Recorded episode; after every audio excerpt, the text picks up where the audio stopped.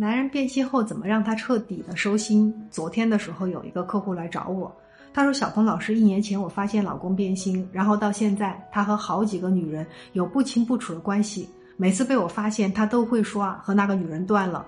可是没过几天，就又被我发现他和别的女人在一起了。我真的要崩溃了。到底怎么样才能让他彻底收心呢？”其实这种老公频繁变心的案例，我们处理过很多。我们发现要处理这种男人，有三件事情一定要做，否则就会变得跟上边这个案例一模一样。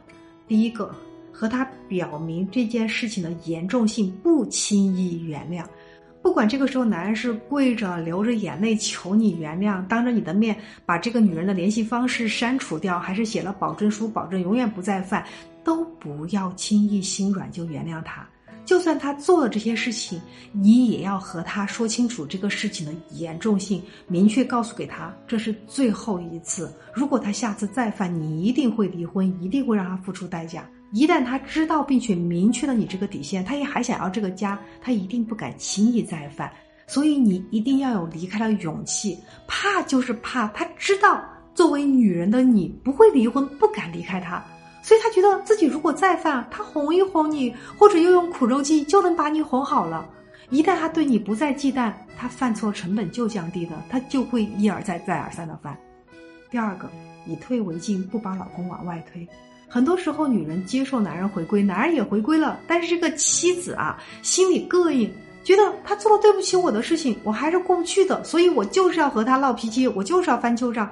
但是，亲爱的。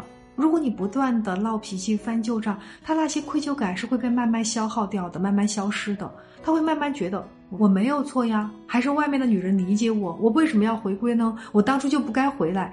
一旦他有了这个念头，就又会和外面的那些女人联系了。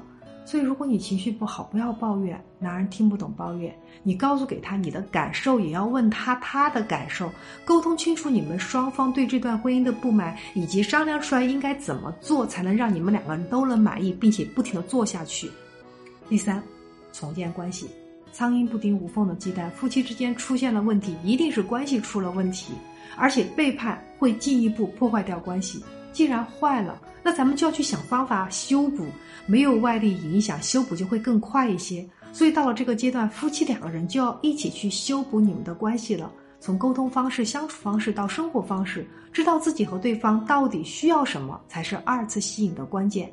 当然了，知道了就要持续做下去。真的没有什么事儿是时间不能解决的。